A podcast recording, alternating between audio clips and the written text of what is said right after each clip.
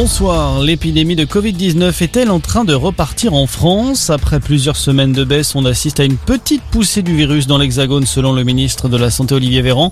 Plus de 5000 cas de contamination ont été enregistrés pour le troisième jour consécutif. Reste à savoir maintenant si cette situation affecte les hôpitaux. Réponse du professeur Frédéric Annet, chef des urgences de l'hôpital Avicenne de Bobigny. Ce que l'on peut dire actuellement de manière certaine, c'est que la diminution ne progresse plus. C'est-à-dire qu'il y a un arrêt, si vous voulez, de la diminution des des patients qui se présentent à l'hôpital pour euh, le Covid. On a toujours, euh, malheureusement, euh, quelques patients tous les jours à hospitaliser pour le motif Covid. On n'a plus, si vous voulez, cette diminution qu'on a constatée depuis quelques semaines. Mais si vous voulez, on a comme une espèce de queue de comète de patients Covid, essentiellement des non vaccinés, qui se présentent à l'hôpital avec des formes de Covid, on va dire, que je vois moi tous les jours aux urgences, des patients qui ont du mal à respirer et qui nécessitent effectivement une hospitalisation. Un propos recueilli par Boris Karlamov et pour combattre l'épidémie, bien la France anticipe. Elle a déjà commandé 50 000 doses de la pilule anti-Covid du laboratoire américain Merck. Pour le moment, ce traitement n'est pas encore autorisé.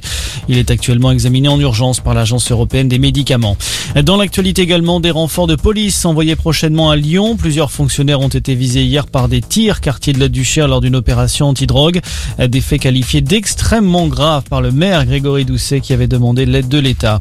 Emmanuel Macron rencontrera Joe Biden vendredi à Rome, juste avant l'ouverture du G20. Premier tête-à-tête entre les deux hommes depuis la crise diplomatique qui a secoué le mois dernier les relations entre la France et les États-Unis.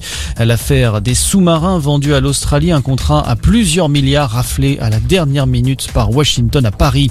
Et puis le prix Médicis attribué à Christine Angot. L'écrivaine a été récompensée pour Le Voyage dans l'Est, paru aux éditions Flammarion, un roman dans lequel elle raconte l'inceste dont elle a été victime de la part de son père quand elle était enfant.